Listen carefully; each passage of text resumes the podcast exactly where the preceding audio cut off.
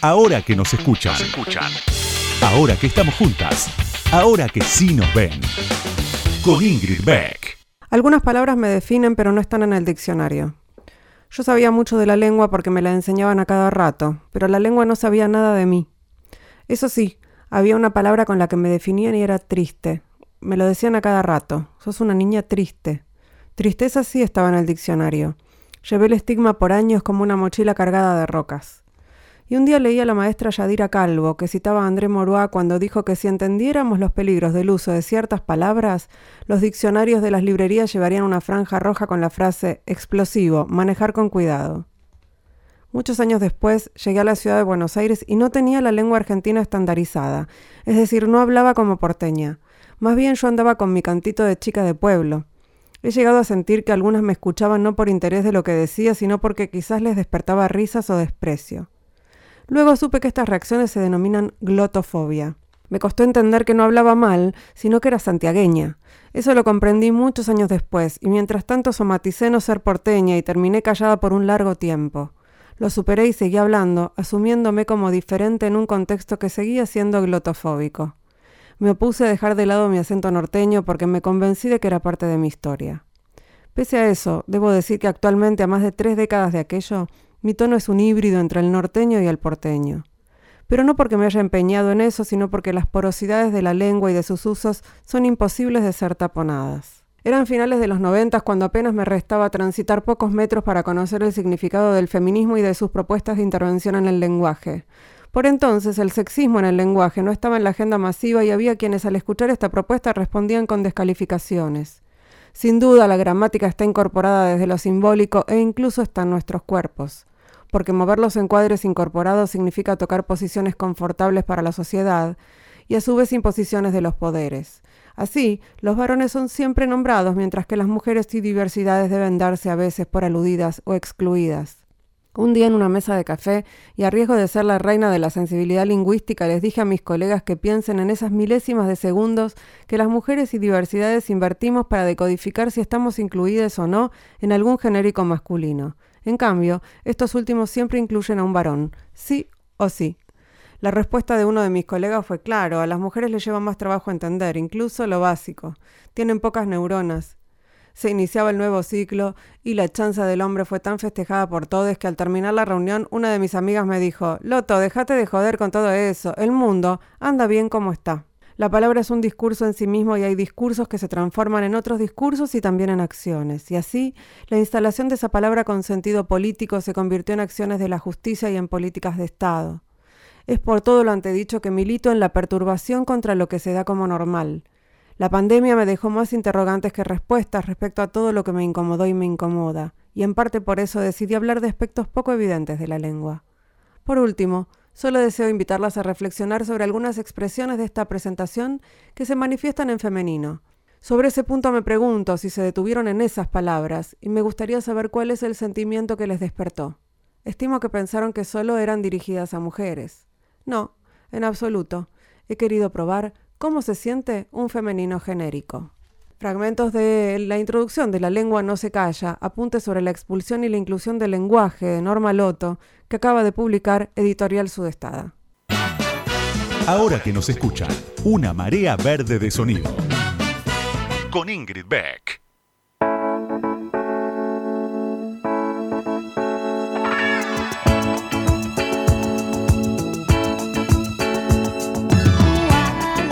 Buenas noches, buenas noches, bienvenidas, bienvenidos, bienvenides a este nuevo episodio de Ahora que nos escuchan, el último de 2022, con la estúpida esperanza de que 2023 sea mejor. ¿Por qué? ¿Por qué nos pasa eso? Porque tenemos que, elijo creer, ¿no? Elegimos creer eh, que todo va a ser mejor, si no sería imposible sobrevivir eh, en estos tiempos, en este país, en este mundo, porque para donde mires hay alguna cosita, ¿no? Eh, y bueno, en este último episodio de esta temporada 2022, además me alegro de anunciar que tenemos temporada 2023, que ya por sí es una buena noticia, digámoslo. Eh, vamos a seguir aquí en Radio con Vos, en este mismo horario, en este mismo Vaticanal, haciendo este programa que me gusta tanto, con este equipo que me gusta tanto. Eh, y hoy tenemos como invitada para cerrar, decía, para cerrar el año a una grosa, a una grosa que decidió eh, además continuar con la tarea de, resistir, eh, de, de, sostener la memoria, la memoria de todos, de todas y la memoria de su mamá.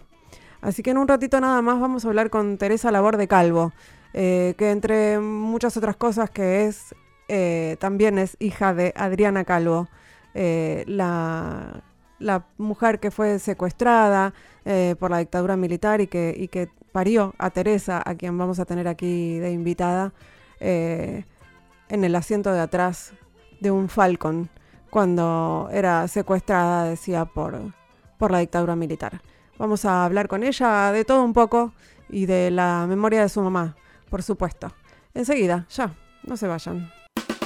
Ahora que nos escuchan, ahora que vos me escuchás te cuento algo más sobre la invitada de hoy. Ahí va.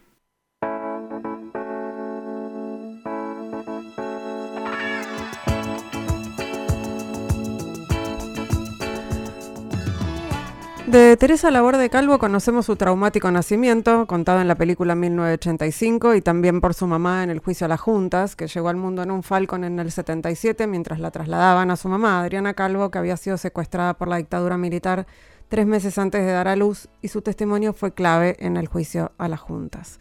Teresa es la menor de tres hermanos, Martina y Santiago son los mayores, es mamá de dos hijas de 16 y 15 años y un día agarró, hace muchos años, agarró una mochila y se fue a recorrer varios países de Latinoamérica hasta quedarse en Cuba, donde cursó la licenciatura en Historia del Arte de la Universidad de La Habana. Está especializada en gestión cultural y actualmente jefa de trabajos prácticos en la Universidad Nacional de, la de Lanús, así se dice, en Arte y Sociedad Estética y taller de experimentación audiovisual de la carrera de Audiovisión y coordinadora de vinculación comunitaria y producción en el Centro Interactivo de Ciencia y Tecnología, también de la Universidad de Lanús. También tiene un pasado de artista, hizo la EMAD, la Escuela Municipal de Arte Dramático, completa fue acróbata de circo y profe de tela, teatro y danza con elementos, viajó mucho hasta que la espalda no le dio más. Entonces siguió por el lado de la producción artística y luego se dedicó a la educación, primero como alfabetizadora en un programa que se llama Alfabetización Básica y Trabajo en los barrios de la Ciudad de Buenos Aires y en el Programa Nacional de Desarrollo Infantil que se llama Primeros Años, que se lleva adelante en algunos barrios del conurbano, donde vive hoy en Temperley. Bienvenida, Teresa, ahora que nos escuchan, ¿cómo estás? Hola, bienvenida Ingrid, gracias por invitarme. Eh, pensaba, yo conocí algo de tu historia y me metí más en la historia leyendo el perfil que escribió Tali Goldman en Anfibia hace relativamente poco, a propósito del estreno de 1985, ¿no? Eh, ¿Cómo fue este eh, empujón de alguna manera del estreno de la película me imagino con los prejuicios eh, de no haberla visto, de no saber de qué se trataba, a estar de alguna manera en la agenda pública de nuevo. Eh, no lo sé, no sé cómo fue, no le puedo poner palabras. Eh, fue, me dejé llevar, me, me, parecía que era una responsabilidad que, que tenía con todas las mujeres que quedaron adentro y sobre todo con todas esas personas que hoy tienen mi edad más o menos y que todavía no recuperaron su identidad. Bueno, hace poco apareció el nieto, bueno, la justicia lo fue a buscar por suerte al nieto 131 y bueno, a mí me salvaron eh, esas mujeres que, que perdieron a sus bebés, que al día de hoy siguen desaparecidas y no lo pensé, no, no dije, lo hago, no lo hago, a quién le doy nota, a quién no le doy nota, a todo. Dije que sí. y me pareció, o sea, muy bueno. Creo que lo que más me llevó a continuar es el interés de, la, de los pibes y de las pibas. las primeros aluviones, eh, de las primeras entrevistas así, que eran de 4 a 5 por día, eran de, de jóvenes de escuela secundaria en los últimos años, eh, que es más o menos la edad que tiene mi hijo. Bueno, mi hijo es eh, un poco más chico, tiene 16, como acabas de decir, pero eh, de 18, de 20, de 21, de carreras de periodismo, de carreras de audiovisión, como es donde soy profe yo, em, de carreras de historia. Y yo los veía, hacíamos Zoom, me pedían para podcast, y yo entonces empecé a escuchar podcast que claro. escuchaba y se emocionaban, se conmovían, preguntaban, se interesaban. Y entonces dije, sí, sí, es lo que, lo que hay que hacer, o sea, no, no había manera y fue un poco agotador. también fue bastante duro encontrarme con historias eh, de personas que no saben su identidad, que, bueno, en abuela no coinciden, no son de esas 270 familias o 78 familias que pusieron su sangre a disposición y que están buscando un familiar y no saben qué hacer. Y eso me angustia un montón, porque son personas que tienen hijos también de mi edad y le dicen, bueno, no sé qué decirle a mis hijos, que somos de sangre espacial. claro. No, no sabemos de dónde venimos y bueno, impulsando, tratando de impulsar una nueva ley, una ley que sea por la identidad, por la identidad de ya que este país es pionero gracias a las abuelas en eso, bueno, ampliar este banco de datos genéticos, estatizarlo y, ver de qué manera se puede cruzar con más muestras, porque es un fenómeno que me impresionó. El tema de la búsqueda de identidad, que trasciende además eh, a las desapariciones y trasciende a quienes estuvieron secuestrados durante la dictadura, digamos. Es un tema absolutamente transversal. Es un tema transversal que Argentina es pionera en eso y deberíamos aprovecharlo, porque también hay que pensar que eh, antes y después de la dictadura existe la apropiación de bebés. Todo es político, decía mi madre. Sí. Está bien que la dictadura tenía motivos políticos claros, pero además de robarle los bebés a las embarazadas, detenidas, desaparecidas, también había robos en hospitales de bebés en esa época, porque era eh, un negocio. Entonces hay muchas personas, bueno, eh, 14.000 personas donan, han donado eh, para saber muestras para... Para saber qué, origen tenían, porque desconocen su identidad, 14.000. Imagínate que, bueno, 131 están restituidos, pero eh, lo que leían las abuelas eran 4.000 en estos últimos años, 4.000 personas. Que fueron a preguntar. Que fueron a preguntar y como no coincide con las familias que están buscando, bueno, ¿qué hacemos con esas personas? Sí, sí, ¿quiénes son, no? Es como una, una pregunta que vos pudiste responder eh, excepcionalmente. Yo gracias a esas mujeres que, que, mi mamá en la declaración del 2006 cuenta esa anécdota que es, muy conmovedora, muy terrible, eh, cómo me protegieron de que me lleven con una muralla humana que hicieron y empezaron a sacar a todas las detenidas, que lo fui a reconocer, hice una inspección ocular en el Pozo de Banfield hace poco en el marco del juicio eh, que hay del Pozo de Quilmes, Lanús y el Pozo de Banfield. Y bueno, eran muy chiquitas esas celdas, sin pensar que ahí tiraron una pastilla de Gamexan y fue tal la protección de todas estas mujeres que no, no me hizo nada ese veneno. En una celda que es muy chiquita, es de medio metro por un metro, es una cosa tremenda, sin ventilación. Eh, entonces yo le debo eh, tratar de hacer algo con, con, porque dentro de esas personas que no encuentran su identidad, por ahí están los hijos de estas mujeres.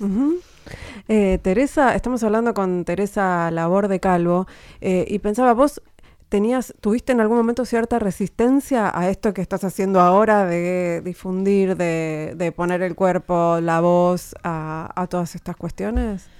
Mira, crecí con mi mamá, que después del juicio a las juntas no paró de declarar. O sea, nunca nos fuimos del país y a pesar de todas las amenazas, de piba me daba miedo, como le daba miedo a mis hermanos, porque las amenazas eran reales, concretas, teníamos el teléfono pinchado, nos dejaban valijitas en la puerta, eh, el juicio a las juntas.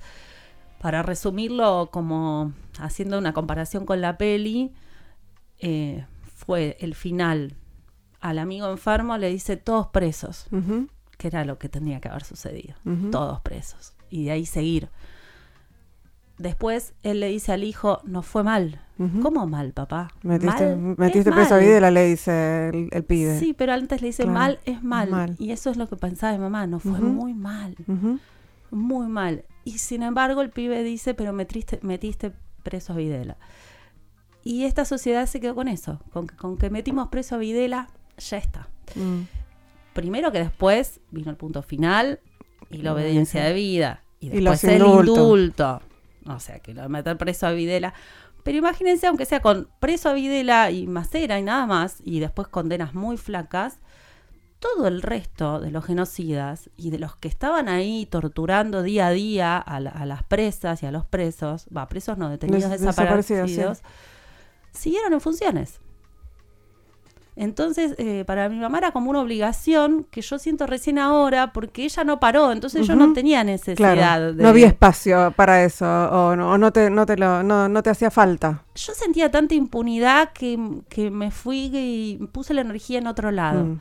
Sentía que no podía hacer después de ese juicio, que con todo lo que sabíamos que había pasado ahí adentro, porque pensé que nosotros, eh, las familias de sobrevivientes, eh, sabíamos lo que había pasado realmente, pero la sociedad no. No. Porque ese juicio no salió ni en radio, ni se televisó. Si toda la sociedad hubiera visto y hubiera escuchado a mi mamá y a todas las que vinieron detrás, que fueron completamente así, relatos del horror, no se hubiera creído la teoría de los dos demonios.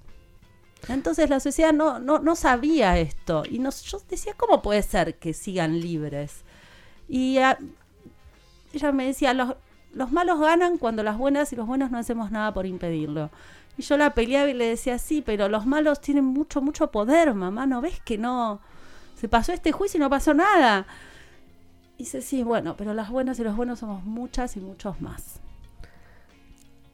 Y yo me fui para otro lado. Yo me fui, me, me o sea, es el día de hoy, ¿no? Que el hambre de los pibes y pibas me, me, parte el alma como cualquiera. Y bueno, me fui a los barrios a dar talleres de arte, de circo, de telas, de, lo que tenía en ese momento, que era el teatro, y hacía eh, proyectos con eso. Estamos hablando con Teresa Laborde Calvo y quisiera mm, escuchar el testimonio de Adriana Laborde en el juicio de las juntas para que quienes no lo escucharon sepan de qué estamos hablando. Mi trabajo de parto Comenzó alrededor de las 7, 8 de la noche, supongo. Era de tardecita ya. Era mi tercer hijo. Yo sabía que iba a ser muy rápido. Después de muchas horas, yo ya estaba prácticamente con contracciones de parto. Llegó un auto, un patrullero, me subieron al auto y salimos de la comisaría quinta. Yo iba acostada en el auto, los ojos vendados y con las manos atadas atrás. Lucrecia no hacía nada, los de, que manejaba y el acompañante se reían. Me decía que era lo mismo, que igual me iban a matar, iban a matar al chico, que qué me importaba. Por fin, yo no sé ni cómo, alcancé a sacarme la ropa interior para que naciera, realmente ni lo recuerdo. Iba el auto a toda velocidad y yo les grité, ya nace, ya nace, yo no aguanto más. Y efectivamente, nació, nació mi beba. Lucrecia gritó, ya nació, paren. Pararon en la banquina. Mi beba nació bien, nació bien, era muy chiquita. Quedó colgando del cordón. Se cayó del asiento. Estaba en el piso. Yo le pedía por favor que me la alcancen, que me la dejen tener conmigo. No me la alcanzaron. Lucrecia le pidió un trapo al de adelante que cortó un trapo sucio y con eso ataron el cordón y seguimos camino. Habían pasado tres minutos. Mi beba lloraba. Yo seguía con las manos atrás. Yo seguía con los ojos vendados. No me la querían dar. Señor presidente, ese día hice la promesa que si mi beba vivía y yo vivía, iba a luchar todo el resto de mis días porque se hiciera justicia. Escuchamos a Adriana Calvo en el juicio a las juntas contando el parto de, Teresa, que está acá en el piso con, conmigo. Eh, y mientras estábamos escuchando a Adriana, eh, Teresa me decías que Lucrecia, que era la partera, entre comillas, eh, que murió impune. Sí, tal cual. Nadie la fue ni siquiera a buscar, porque con esto de juzgar a los cabecillas y no ir a, o sea, primero no ir a todos los responsables, como ya sabemos que fue eh, un golpe cívico, eclesiástico, militar y que hubo empresarios que subvencionaron este plan de exterminio para implantar un plan económico. Además de no ir a todos los responsables, tampoco fueron como de ahí para abajo. Mi vieja siempre decía que había que empezar de abajo para arriba, los que estaban ahí todo el día que como también reflejan en la película, en otra parte del testimonio, cómo se divertían con esa persona para que diga eso. Bueno, eso era todo el tiempo y a ellos nunca nadie lo fue a buscar. Imagínate que a Lucrecia menos. Estamos en ahora que nos escuchan en radio con vos con Teresa Labor de Calvo y ya volvemos. Ahora que nos escuchan. Entrevistas a las mujeres que mueven el mundo. Con Ingrid Beck.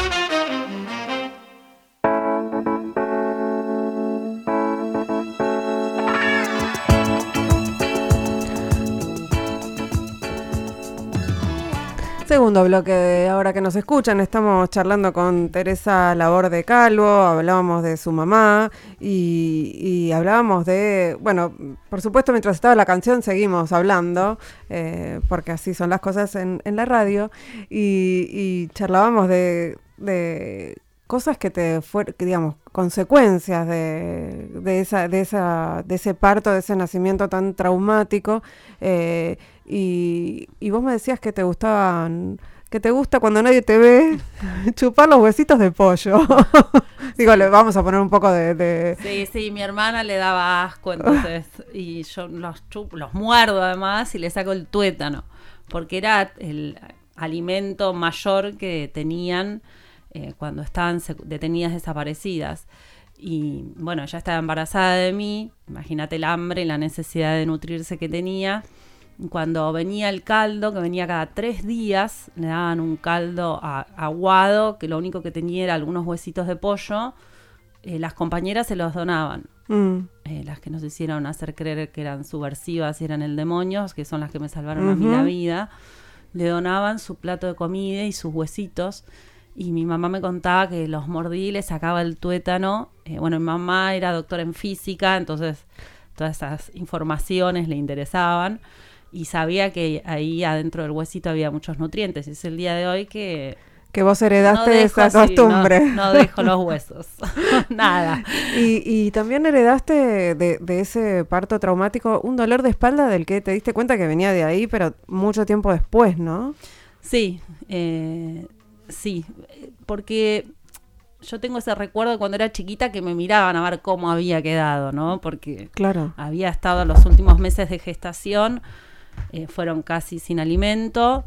Eh, y bueno, y después también cuando estaba amamantando, a mi mamá también le seguían esos 15 días que estuve adentro, le seguían donando ese caldo porque era la única que tenía a su bebé. Qué terrible. Y ten, a, apenas salí, me hicieron un montón de estudios, por supuesto. Tengo una tía que es pediatra, la hermana de mi papá. Y bueno, hubo un problema en el oído izquierdo, que en realidad está conectado con un nervio a la boca, entonces tengo la boca un poco torcida. y escucho bastante poco de uh -huh. ese oído. Y como que se concentró ahí. Y lo de la espalda me empezó a pasar factura cuando empecé a subirme a las telas y a hacer cosas de, de circo, de acrobacia aérea que me dolía, me dolía, me dolía hasta que me desmayé y bueno, ahí me hicieron un espinograma, placas y demás y descubrieron que tenía la columna como cualquiera que tiene escoliosis, la columna sí. un poquito torcida, pero yo demasiado, como uh -huh. si ya de fábrica hubiera venido así. Y la explicación también es que además de que no estaban bien desarrollados los huesitos porque no estaba bien alimentada, el tema de quedar de la plata al pozo de Banfield en tirada el en el piso, que rebotaba y que agarraban los pozos a propósito uh -huh. y que Lucrecia estaba ahí, nunca me agarró, tenían a mi mamá todavía esposada, vendada, eso habrá hecho que... Claro, nada, que, que, se, se te deforme la... Claro. Que se desvíe considerablemente y bueno, y fue a los 18, 19 que me dijeron, no, te operás como Frida Kahlo o te dedicas a la teoría que yes. llegué a Cuba a, a, esa instancia, quería ir a verme y bueno, me dijo así, niña, o te opera como Frida Kahlo y estás un año con coser, o te dedicas a la teoría, amiga. La historia del arte es linda. Y fuiste a la historia del arte. Y fui a la historia del arte. ¿Y cómo llegaste, cómo fue tu, tu camino a Cuba, no? Porque te, te, fuiste, agarraste una mochila y te rajaste. Agarré una mochila y me rajé, sí, era algo que a mí me costaba mucho el tema de la ciudad, ya te digo, la, las infancias tan vulneradas, eh, estallaba en llanto cuando iba a hacer militancia a los barrios, que era militancia artística más uh -huh. que nada, porque no era ningún partido político eh, volvía destrozada, así que tenía esa idea de salir de viaje. Y fui primero a Uruguay, donde hacíamos los carnavales ecológicos, acá nomás, cerquita, pero ya me gustó la aventura. Carnavales ecológicos. Sí, en la pedrera. Después se hicieron famosos. Sí, pero, Pero- cuando no- la digamos cuando el cuidado del medio ambiente no era ta- no estaba Exacto. tan eh, difundido, ¿no? 97, está Sí, hablando sí, 98, yo hace era muy montón. chiquita y de grande me preguntaba cómo es que mi mamá me dejaba hacer tantas cosas y no moría de miedo. Y mi cuñado me dijo, es que a ella le pasó de todo, ¿a vos qué te podía pasar? Cualquier Cuánto cosa. peor, claro. ¿Cuánto peor podía ser? Cuña me dijo, ah, nunca lo había pensado de esa manera. Pero la cosa es que, bueno, ahí ya empecé el tema de, de trabajar con la colectividad, lo artístico, la responsabilidad social en grupo y me encantó. Así que fui varios, eh, estuve varios años en Uruguay, después me fui a Brasil, después eh, volví, pero me fui a Ecuador con una chica, Verónica Falconi, que todavía sigue haciendo teatro, que me dijo, ay, yo te quiero para un grupo de todas chicas, y ahí nos fuimos a Ecuador, había una peruana, una boliviana, eh, un par de ecuatorianas, una colombiana y yo. O sea, eh, mujeres, mujeres latinoamericanas también, cuando todavía no era... Y ahí estuve en Quito viviendo con ellas, una experiencia hermosa. Después me fui a México y alguien, un cubano, me dio que yo hacía telas y bailaba con cintas y banderas gigantes y redondas, pues daba talleres para las pibas en escuelas y qué sé yo. Eh, le llamaba el taller de los cuatro elementos, que en realidad estaba relacionado, mirá, con el ciclo menstrual. Era un taller de movimiento y de danza, pero eran los, como los cuatro ciclos por los que pasábamos. Se me llenaba de pibas divino, me vio en un desfile y dijo, niña, te quiero llegar a La Habana a los carnavales. Yo lo miré y le dije, sí, claro. me tenía que pagar el pasaje nada más. Eh, y resulta que ese año los carnavales se suspendieron. Por única vez en La Habana se suspendieron, llegué en el 2001. Ya estaba Mm. acá, era un lío. Mi mamá me decía, No vengas. no vengas, no te puedo mandar plata, no puedo nada, ¿qué haces en Cuba? Y finalmente, se, porque los- el carnaval se suspendió y así como me dieron la casa y me llevaron al departamento y a los borracheros de regla a ver el- las medidas para el vestuario. Se y terminó todo. iba- ah, enseguida, así se terminó Claro. todo. Me dijeron, no te puedo dar más casa, no hay carnavales, chau. Bueno, y ahí me salvó la familia Cárdenas, divina. Y me quedé estudiando. Conseguí una beca que también me- mi mamá movió sus hilos Ujú. con Fanny Edelman, que era la capa acá del PC, que llamó a Vilma Spin, que era la primera dama De allá. de allá, de Raúl Castro. Y me llamaron, yo pensé que era una joda para Videomatch, que eran a la casa, que era- pensé que eran mis primos. Que te decían, llamaban- niña, que soy Vilma Spin. Decía, no. no puede ser. Hasta que sí, me dijo que tenía una beca y ahí me quedé cinco años, hice la licenciatura en Historia del Arte. Y te dieron ganas de volver. Nunca me quise ir Ah. de Cuba. Yo Pero te- me embaracé ahí con el noviecito que tenía de acá, que en, alguna vuelta nos vimos y después dijo, bueno, me voy a Cuba. Y no me dejaron para ir ahí porque estaba becada para estudiar, no para parir. Ah, Así que no sabía que tenían esas restricciones. sí, yo estaba becada por convenio. Esto quiere decir que no, no pagaba un centavo por el estudio siendo extranjera. Los cubanos no pagan, estaban en las residencias estudiantiles con los cubanos de, de otras provincias y demás. Tenía el, el nivel de vida de Mismo un régimen, cubano. sí. Igual, arroz y frijoles todos los días, pero era feliz. Y, y bueno, tuviste que venir a parir acá. Sí. Y cuando vine a parir, eh, llegamos en el 2006, después de 10 años que yo no estaba acá. ¿Y qué pasaba? Primera audiencia después de que cayeron las leyes de impunidad. O sea, empezaban los juicios por la verdad. Los juicios, la verdad, ya habían empezado. Estos ya eran juicios, Juicios. juicios, el de Checolás. Claro. Que lo que estaban buscando, que lo lograron finalmente, es la figura del genocidio.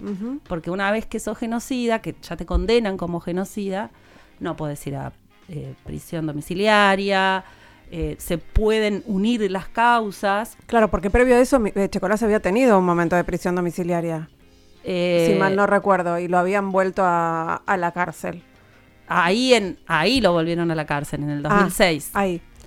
Eh, así que el tema es que yo llego con ese aire a triunfo porque estaba toda la Asociación de Extenidos, todos los organismos de derechos humanos, justicia ya que se conforma cuando en el 2003 dicen, bueno, abajo las, las leyes Ujú, de eh, impunidad. de impunidad. Y es tan lenta la justicia que recién en el 2006 es la primera audiencia. estábamos todos muy contentos. Yo traía en la barriga al primer nieto de mi mamá, iba a poder tener otro parto. De hecho, la dejan pasar a la sala de parto porque el obstetra la reconoce, le dice, Adriana, vos te mereces otro parto. Y entra, se desmaya de la emoción cuando nace Iker, estábamos todos felices. Eso fue un domingo y el lunes López nos llega a los alegatos. Julio López. Julio López, y ahí empieza todas las amenazas de vuelta, que tiempo después me entero que ya venían. Pero claro, yo había llegado de ocho meses, recién parida, no. Nadie te contaba nadie me dijo nada. Pero me empezaron a amenazar a mí, con eh, mi bebé recién nacido. ¿Y cómo eran las amenazas?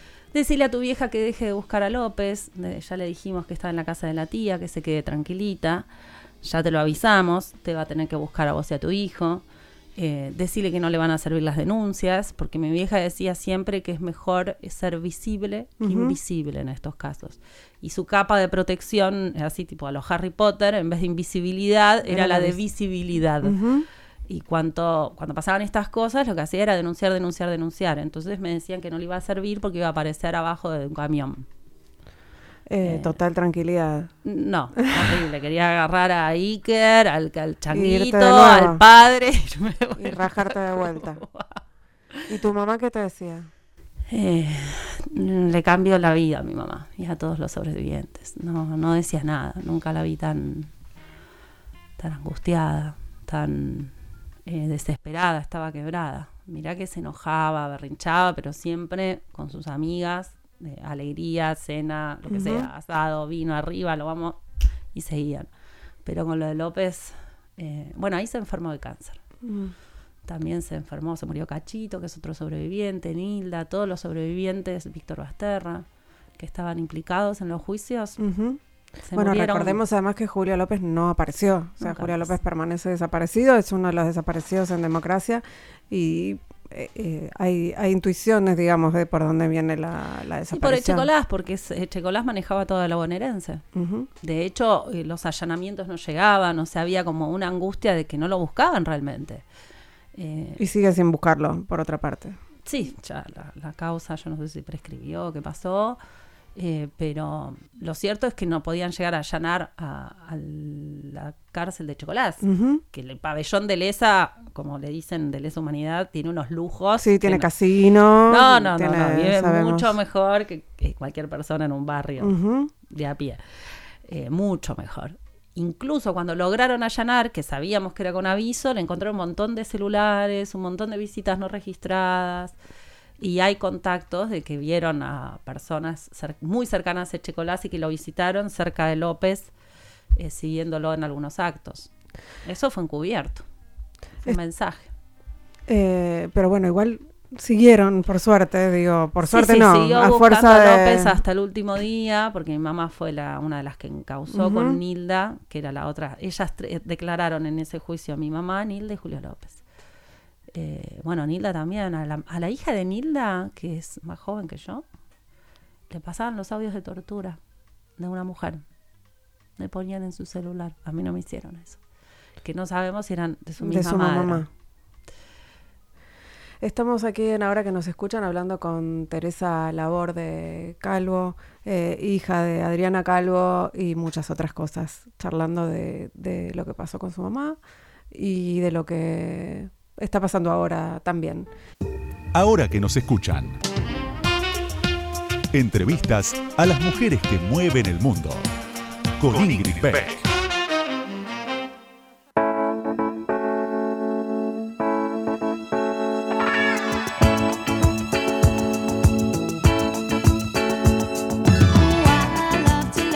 Tercer bloque de ahora que nos escuchan, estamos charlando con Teresa Laborde, eh, hija de Adriana Calvo, y bueno, una, una peleadora por la memoria.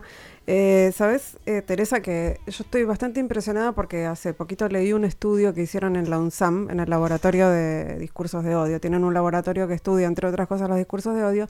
Hicieron un informe encuestando a personas de, del, del, AMBA, ¿no? De Ciudad de Buenos Aires y algunos distritos del conurbano, y, les, y, la, y, dio una cifra eh, de alrededor de un 20% de la población que podría apoyar un hipotético golpe militar. Y a eso se suma un 10% de personas que son indiferentes a esta cuestión. Y por supuesto que me viene rebotando en la cabeza y, además eh, me viene mm, asociado al aumento de caudal de votos de la ultraderecha, no solo en la Argentina, sino en el mundo, ¿no? Este fenómeno global. Eh, y pensaba lo sustancial que es que sigamos hablando de la memoria y, sobre todo con los jóvenes y las jóvenes, que es esto de lo que vos hablabas, porque además se concentra la población eh, de derecha, digamos, también en la, en la juventud, ¿no? entre, en la gente entre 24 y 40 años. Eh, entonces pensaba, ¿qué más? O sea, ¿qué importante es, digo, más allá de las críticas que podamos hacer a la película 1985, que nos, nos trajo de nuevo esta discusión eh, a la sociedad, inclusive su carrera por el Oscar, me parece que es importante en función de eso. No sé si vos lo ves así, como que hay que seguir y seguir y, machacar con estos temas porque si no se nos, se nos escapa. Sí, sí, claro que lo veo así. Eh, Mira, mi mamá cuando declaraba y declaraba, digo mi mamá como todas las sobrevivientes, porque siempre digo que no fue una heroína aislada, sino que tuvo un colectivo eh, y que eso fue el, motivo y el respaldo y el empuje por el cual ella eh, continuaba, ¿no? Además de las compañeras que nunca habían aparecido, por supuesto. Pero le preguntaban cómo es que no se cansaba de declarar y de repetir y de traer siempre esas historias eh, que son terribles que son angustiantes, porque es verdad, ahora que lo estoy haciendo yo, una se angustia cuando la repite. Parece que no decís, ay, pero estás cansada, si diste como cinco notas por día, pero igual, me angustia. Cada vez que lo digo, me angustia. No te resbala nunca. Jamás, no, no, jamás. Y ella decía, es que cuando la sociedad recuerde, nosotras, las sobrevivientes, vamos a poder descansar. Y esta película trajo eso, trajo este recuerdo a la sociedad. Y entonces yo amén de todas las críticas que le podamos hacer, eh, le agradezco un montón. Fue como un alivio, porque eh, también un filósofo decía, y Mariano Ginás en una entrevista, eh, decían que esta película era como un desafío para los simuladores, como si le hubieran dicho a los simuladores, ¿cómo hacemos para que un millón de personas y que la mayoría de esas personas sean jóvenes escuchen el testimonio de Adriana Calvo? Y bueno, lo lograron. Entonces este esto de recordar, eh, y que espero que esté descansando, porque empezamos a tomar la posta, porque también muchos sobrevivientes, pues esto de criticarla por izquierda, mm. bueno, pero te abrieron la puerta para decir tu verdad. La verdad eh, que quiso decir esta película, esto de que el arte viene a, rasgar un poquito y, hacernos ver esa verdad que de otra manera no, no podíamos ver o entender algo que de otra manera no podíamos ver, no sé qué verdad quisieron decir los autores de la película, pero nos dio la oportunidad y nos abrió la puerta para que nosotras podamos decir nuestra verdad. Y el tema, la verdad es que este exterminio vino a impartir un plan económico donde todos los recursos naturales de nuestro país se van para afuera.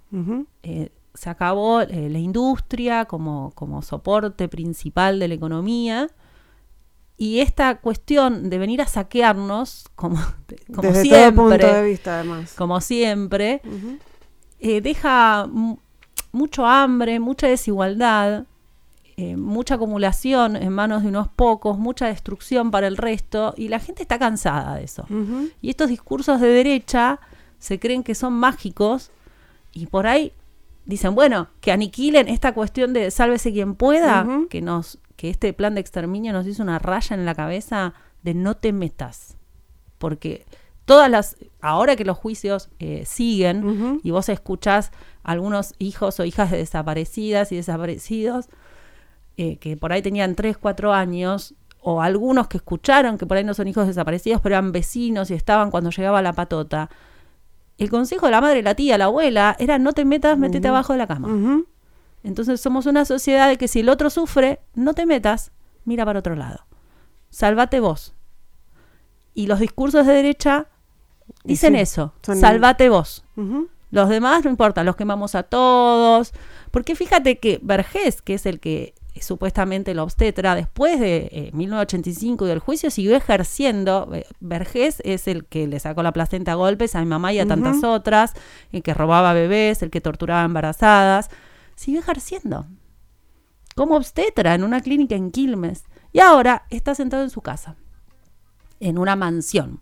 Igual que Walk, que era otro que robaba bebés en el pozo de Banfield. Tiene una mansión, está grande, sí, pero tiene una mansión en el bosque Peralta Ramos y vive muy tranquilo, con una supuesta prisión domiciliaria que ni siquiera cumplen. Nadie de los familiares fue a. A ver, hubo un caso emblemático de Astiz que le, pegaron en Bariloche. Eh, a Vergés, alguien, me acuerdo, que alguien le quiso pegar un tiro, porque sabía que tenía información donde estaba o su hermano, imagínate, no lo logró, o sea, no lo, logró matarlo, por eso está en silla de ruedas igual. Pero salvo esas dos excepciones, esos dos casos excepcionales, ningún familiar fue a agarrarlo y por lo menos a matarlo a piñas. Para decir dónde está mi hermano, dónde están los mm. restos de mi mujer, dónde están los restos de mi hija, de mi hijo. Y sin embargo, hoy, si vos estás en el auto y viene un pibito con gorra y te abre la puerta y vos crees que te va a robar el celular, le pegan un tiro. Y el pibito se muere y está bien. Sí, resuelto el problema. Resuelto el problema. Entonces el problema es, salves, o sea, es, parece que se, se resuelve. no sé qué quieren hacer con el resto de la humanidad que no tiene esa riqueza acumulada. Sí, es el, plan pobreza cero, que es cero pobres, o sea, no, no va a haber más. Eh, eh, me parece que sí, que ese es el riesgo y por eso está bueno que está bueno. Por eso es, eh, es lo que hay que hacer, seguir hablando de esto. Y, quería preguntarte, ¿qué, piensan tus hijos, tu hijo, tu hija, de, tu militancia, de la militancia de tu vieja? son te, te bancan? ¿Cómo, ¿Cómo hablas con ellos de esto? Sí, son, son hermosos mis hijos. la militancia de mi madre. babosamente. Eh, la militancia de mi madre no la vivieron, se murió cuando tenía dos años, eran muy chiquitos. Eh, eso es una de las cosas que más me duele y supongo que a mis hermanos también que no haya visto crecer a, sus, nietos, y que no haya podido tener conversaciones hoy con una con los adolescentes, con todo este fenómeno de la película no hablamos mucho, me bancaron, no tengo una nota, así, tranquila, se van para arriba o qué sé yo, no me gastan, ¿cómo estás? Ahora que sos famosa. Mi mamá no puede ser famosa con un celular de hace siete años, todo roto. En la fama es así. Eh, hay famas y famas. Sí, además dura cinco minutos, vos no te preocupes. Yo decía, ahora empieza el mundial y se acaba todo. Eh, no, siguieron las notas, pero bueno, sé que es un momento. Sí. Eh, no, no, más que eso no profundizamos. No, no me preguntan mucho. Yo tampoco les cuento si no me preguntan. Además están grandes, investigan, vieron el testimonio por YouTube, me abrazan. A veces cuando termino una nota y ven que quedo angustiado, vienen Iker y me abraza. Eh, vamos, mamá, vamos. Son em, gente empática, que no es poco. Sí, sí. Eh, y, dónde pensás, cómo, pensás que sigue tu tarea? Entiendo que, la, docencia es una, es una forma de, militancia y de, agitar la memoria, ¿no? Sí, eso mismo me preguntaba la otra vez en terapia. ¿Y ahora qué voy a hacer? Con todo este aluvión vuelvo a, lo mismo de siempre. Y dije, sí, me voy a poner las pilas con las clases, tengo una materia nueva. Em, y también ver el tema este de una nueva ley de identidad, eh, mm. tratar de militar un poco eso. No sé si militar es la palabra, pero sí gestionar. A mí la gestión siempre me gustó, así como he hecho gestiones culturales, porque también donde estoy, esto de vinculación comunitaria, es bueno, tratar de ir a los barrios más vulnerados con muestras itinerantes de, de Abremate, que es el Centro Interactivo de Ciencia y Tecnología, o traer, linkear con el municipio para andar a buscarme a estas escuelas que no, si no, no salen así como gestiono eso, ver de, hacer gestiones para tratar de, iniciar o empezar a imaginar una ley de, identidad nueva que abarque más casos. Eh, Teresa, em, recorrimos eh, parte de tu historia, de tu, de tu trayectoria y hay, hay varios hitos, incluido por supuesto eh, la relación con tu vieja y todo, que tienen que ver con una práctica feminista, ¿no? consciente o inconsciente, no lo sé, razonada o no razonada, lo que nos pasa por ahí a, todas. Eh, ¿lo, ves así? Sí, sí, sí, somos, además mi hermana es eh, feminista, militante, eh, somos muy feministas en mi casa también, con mi hijo tenemos esas discusiones, el trabajo que no haces vos, lo tenemos que hacer Nalúa y yo. Y mi mamá era feminista de, de, práctica, digamos, ella arreglaba la estufa, mi papá lavaba los platos. Eh, en mi casa se repartían las tareas y a mi hermano, que era el único, o sea, mi papá y mi hermano, después mi hermana es más grande, es mujer, si no lavaba los platos, los ponía en una bandeja y se los dejaba en la cama. Ah, esa es buenísima. Muy buena. Lavaste los platos, ahora se tienen que lavar los platos y las sábanas eh, y bajarlos. Y pensaba en relación con esto en también en la toma de conciencia que hay actual bastante reciente respecto de las víctimas de la dictadura que como sufrieron violaciones como método de tortura y que es algo que también surgió muy posteriormente al, al juicio a las juntas, en donde tu mamá declaró eso, pero no era considerado eh, un, no era considerado un, delito de lesa humanidad en ese momento. Claro, no era un delito agravado. Yo recuerdo que las compañeras de mi mamá que, bueno, fueron eh, violadas eh, tremendamente. Este es un programa que va de noche y eh, además, aunque fuera de día. Sí, pero a veces sí, uno piensa en las criaturas, pero no lo consideraban como un delito agravado o especial. Había tantas eh, torturas tremendas. Eh, con esto de los, de los bebés apropiados y de torturas embarazadas, que vos, que lo de las violaciones lo pasaban como, bueno, es parte, de, claro, de lo que había que pasar. parte del combo, de lo que había que pasar. No lo analizaban como algo aparte o bueno, vamos a juntar todos los casos de violación. Esto se está dando ahora.